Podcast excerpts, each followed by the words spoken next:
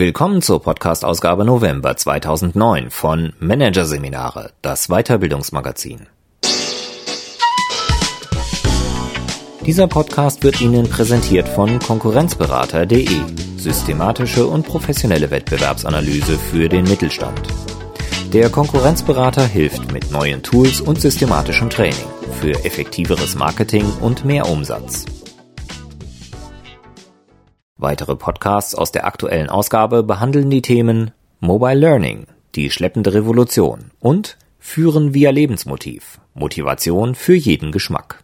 Doch zunächst Misslungene Seminare Kopf hoch Trainer von Jürgen Schulze-Seger. Zwei Tage lang hat der Trainer alles gegeben und wenig erreicht. Das Seminar war ein Reinfall. Jetzt sind die Akkus leer und der Kopf auch. Was tun nach dem Katastrophenseminar? Wie neuen Mut schöpfen. Elf Tipps für die Krisenintervention. Hier ein Kurzüberblick des Artikels. Bewusste Verabschiedung von Raum und Teilnehmern. Den ersten Frust bei einem wohlwollenden Trainerkollegen loswerden.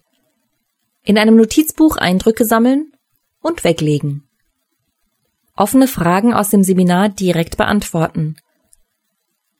Vor dem Auftraggeber Verantwortung übernehmen das Feedback zur Verbesserung nutzen, Auszeiten nehmen und Regenerationsphasen einplanen und Coaching und Supervision nutzen. Der letzte Teilnehmer verlässt den Seminarraum. Der Trainer bleibt alleine und am Boden zerstört zurück. Das Seminar war ein Desaster. Die Teilnehmer zeigten sich unkonzentriert und ungeduldig. Die Dramaturgie ging nicht auf. Die Inhalte kamen nicht an. Was tun nach einem solchen Katastrophenseminar? Darauf warten, dass die unangenehme Erinnerung verblasst? Diese Zeit haben Trainer oft nicht. Sie eröffnen schon bald ihr nächstes Seminar, müssen wieder motiviert und überzeugt vor neue Teilnehmer treten, während die Schmach vergangener Tage noch in ihnen nachhallt. Es gibt eine einfache Regel, wie Trainer schwierige Seminare verarbeiten können. Get over it. Komm darüber hinweg. Wenn ein Kind sich beim Spielen wehtut, beispielsweise wenn es beim Saltoschlagen auf der elterlichen Bettmatratze die Bettkante erwischt, weint es. Solange bis der physische Schmerz nachlässt. Und was macht es dann? Es schlägt weiter Saltos. Get over it gilt auch für Trainer. Elf Tipps helfen dabei, misslungene Seminare zu überwinden und aus dem Misserfolg zu lernen. Tipp 1. Das Seminar bewusst abschließen. Ein erster Impuls vieler Trainer ist es, nach dem Ende des Katastrophenseminars die eigenen Sachen zusammenraffen und vom Ort der Niederlage zu flüchten. Konstruktiver kann eine andere Variante sein. Warten, bis alle Teilnehmer den Raum verlassen haben, dann in Ruhe durchatmen, eventuell Flipcharts abfotografieren und die Erlebnisse sacken lassen. Sich vom Raum, der Situation verabschieden und damit einen Großteil des Erlebten im Seminarraum zurücklassen. Tipp 2 persönliche Notfallrufnummern einrichten. Schon auf dem Weg vom Seminarhotel nach Hause kann es gut tun, einen Trainerkollegen anzurufen und sich das Erlebte von der Seele zu sprechen. Dabei sollte man jedoch vor allem jene anrufen, die mit Humor, gesunder Lebensfreude und Erfahrung gesegnet sind und die es verstehen, in Ruhe zuzuhören oder nach Bedarf ein bloßes Jammern in ein solidarisches und konstruktives Gespräch zu wandeln. Trainer sollten sich die Telefonnummern solcher Menschen im Handyspeicher mit einem Stern versehen. Das ergibt eine Art Notrufliste, die durch die dunklen Stunden des Trainerberufs hilft. So wie es bei manchen Musikstücken sehr schwer fällt, schlechte Laune zu entwickeln, kann man nach dem Gespräch mit diesen Menschen einfach nicht mehr düster sein und hat den ersten Schock bereits überwunden. Tipp 3. Pausen zwischen den Seminaren einplanen. Wenn man sich als Trainer in einem dreitägigen Seminar ununterbrochen hart um Aufmerksamkeit, Wohlwollen und Zustimmung gekämpft hat, fühlt man sich, allein schon wegen der damit verbundenen permanenten Körperspannung, wie ein Zirkuspferd nach einer Doppelvorstellung. Deshalb sollten Trainer zwischen zwei Seminaren einen freien Tag einplanen und diesen bewusst für die Regeneration nutzen. Sich bewegen, an die frische Luft gehen, schlafen. Das hilft, um die eigenen Reserven wieder aufzubauen. Die großzügige Zeitplanung erweist sich gerade nach einem misslungenen Seminar als dringend nötig. Der Trainer kann die Niederlage in Ruhe verarbeiten, neue Kraft tanken. Er tritt nicht verwundet den nächsten Kampf an und er ist davor gefeit, im Kampfmodus vor eine neue Gruppe zu treten, die vielleicht viel konstruktiver und einfacher ist als die letzte. Und er kann den freien Tag nutzen, um das misslungene Seminar in Ruhe abzuschließen. Tipp 4. Die Erfahrungen festhalten. Viele Trainer machen sich am Folgetag Notizen zum Seminar, um die Situation mit etwas Abstand noch einmal Revue passieren zu lassen. Eine Möglichkeit? Einen Ausdruck des Gruppenfotos aufkleben und die Namen der Teilnehmer dazuschreiben. Sich an jeden Teilnehmer noch einmal erinnern. Eventuell notieren, mit wem es Konflikte gab und warum. Wer durch welche Handlungen und Aussagen besonders zum Gelingen oder Misslingen des Seminars beigetragen hat und von wem welches Feedback kam. Als konstruktiv erweist es sich, wenn der Trainer ein Resümee zieht. Was habe ich aus dieser Situation gelernt? Oder was sollte ich lernen, damit eine solche Situation nicht mehr auftritt? Was kann ich rückblickend beim nächsten Mal anders machen? Solche Aufzeichnungen und Unterlagen haben einen Vorteil. Man kann sie abheften und wegstellen. Der Autor weiß, wo sie sind und kann später darauf zurückgreifen, wenn er das Bedürfnis danach hat. Er kann seine Erfahrungen auch später nutzen, eventuell mit der Hilfe eines Supervisors oder Coaches. Siehe Tipp 8. Aber für den Moment sind die Erlebnisse aus der Welt. Tipp 5. Die Nachbereitung nicht aufschieben. Trainer sollten die Nachbereitung des misslungenen Seminars nicht vor sich herschieben, dadurch wird nichts besser. Deshalb, wenn es mit den Teilnehmern noch etwas zu klären oder nachzuliefern gilt, tut man das am besten gleich. Es empfiehlt sich eine E-Mail an alle Teilnehmer, in der man sich bedankt, für was auch immer, und durchblitzen lässt, dass man die ganze Sache sportlich sieht, aber dennoch nachdenklich ist. Um Himmels willen nie rechtfertigen, denn auch der Unterlegene eines Karatekampfs würde nie sagen, der andere war unfair oder ich hatte einen schlechten Tag. An sachliche Auseinandersetzungen lässt sich jedoch anknüpfen. Bewährt hat sich folgende Formulierung. Danke nochmal, dass du in der Frage Pünktchen, Pünktchen, Pünktchen nachgehakt hast. Ich habe gerade recherchiert und du hast recht.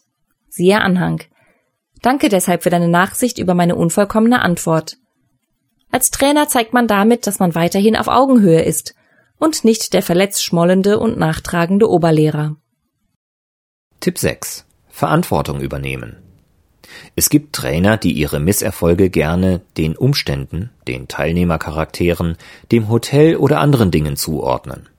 Ob ein Seminar erfolgreich wird oder nicht, liegt jedoch allein am Trainer. Punkt. Diese Behauptung ist streitbar, aber praktisch.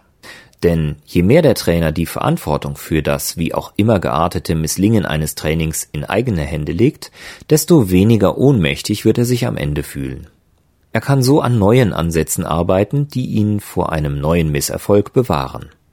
Diese Haltung hat einen weiteren Vorteil. Das Gespräch mit dem Auftraggeber gestaltet sich leichter. Denn auch der Personalentwickler hört es nicht gern, wenn sein Dienstleister den Misserfolg ausschließlich auf unmotivierte Teilnehmer und einen schlecht ausgestatteten Seminarraum schiebt. Viel spannender ist es, wie der Trainer seine eigene Leistung beurteilt, aufzeigt, wo er Verbesserungspotenzial sieht und was er bei einem Folgeauftrag anders machen würde. Tipp 7. Manchmal werden Trainer von Personalabteilungen gebeten, zu einem vergeigten Seminar schriftlich Stellung zu nehmen. Dies ist gefährlich. Meist gerät eine solche Darstellung zu einer einzigen schwächlichen Rechtfertigungsarie. Noch schlimmer ist es, wenn darin die Namen einzelner Teilnehmer auftauchen oder deren Identität aus den zitierten Aussagen abgeleitet werden kann. In diesem Augenblick verletzt der Trainer das Coaching-Geheimnis. Aber man muss sich doch wehren, argumentieren manche.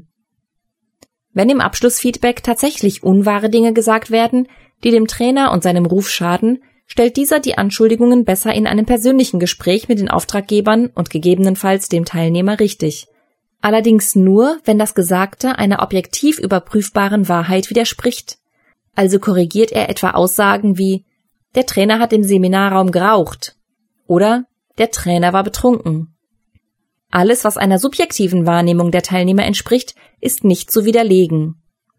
Der Trainer wirkte auf mich an manchen Stellen aggressiv, ist nicht korrigierbar, weil es sich hierbei um eine subjektive Wahrnehmung handelt.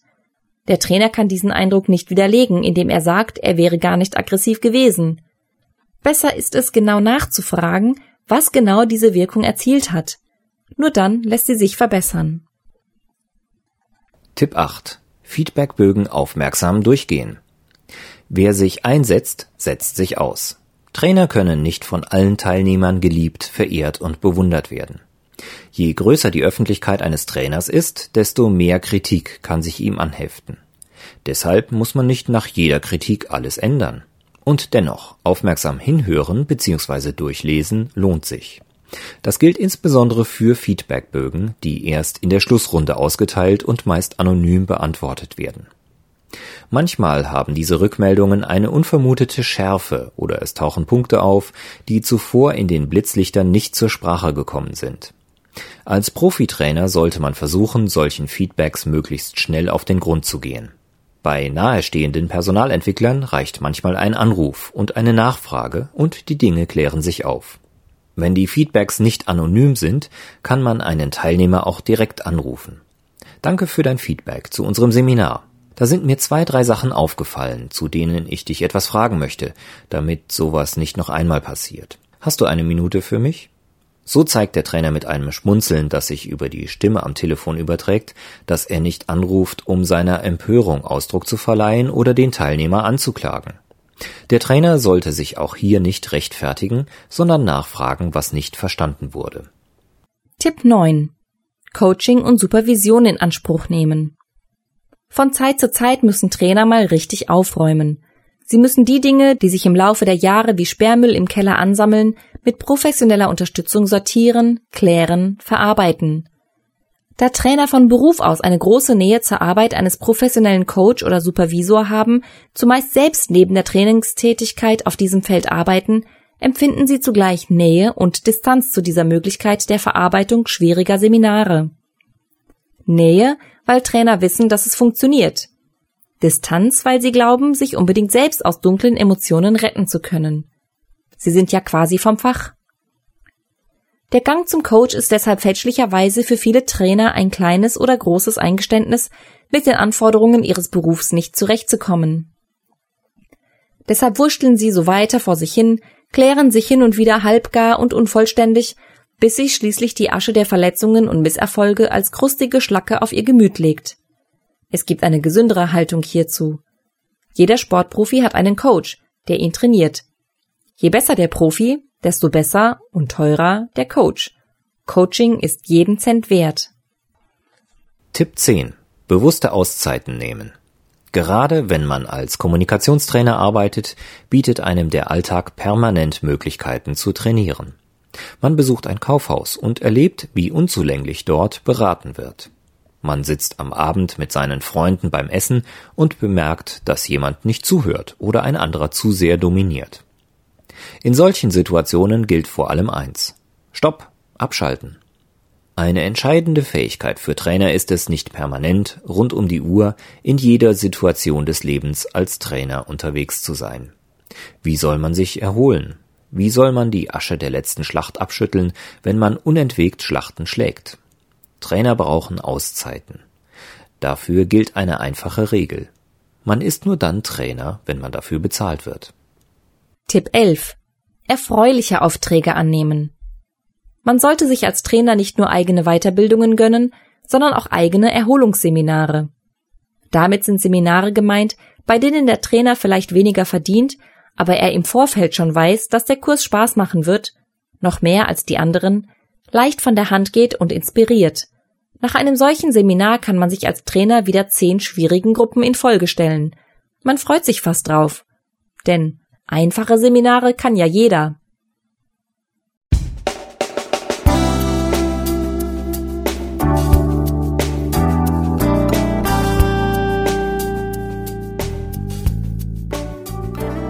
Sie hörten den Artikel Misslungene Seminare Kopfhochtrainer von Jürgen Schulze-Seger aus der Ausgabe November 2009 von Managerseminare, produziert von Voiceletter. Weitere Podcasts aus der aktuellen Ausgabe behandeln die Themen Mobile Learning, die schleppende Revolution und Führen via Lebensmotiv, Motivation für jeden Geschmack. Weitere interessante Inhalte finden Sie auf der Homepage unter managerseminare.de und im Newsblog unter managerseminare.de slash blog.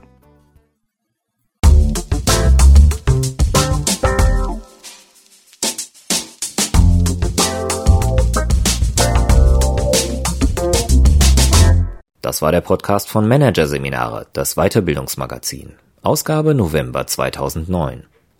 Dieser Podcast wird Ihnen präsentiert von Konkurrenzberater.de. Konkurrenzanalyse als Navigationssystem für den Wettbewerb. Übrigens, immer mehr mittelständische Unternehmen investieren in eine professionelle und systematische Wettbewerbsbeobachtung und sind dadurch schneller am Markt, machen mehr Umsatz, kommunizieren klarer. Mehr Informationen, Beratungs- und Trainingsangebote zum Thema Konkurrenzanalyse finden Sie unter www.konkurrenzberater.de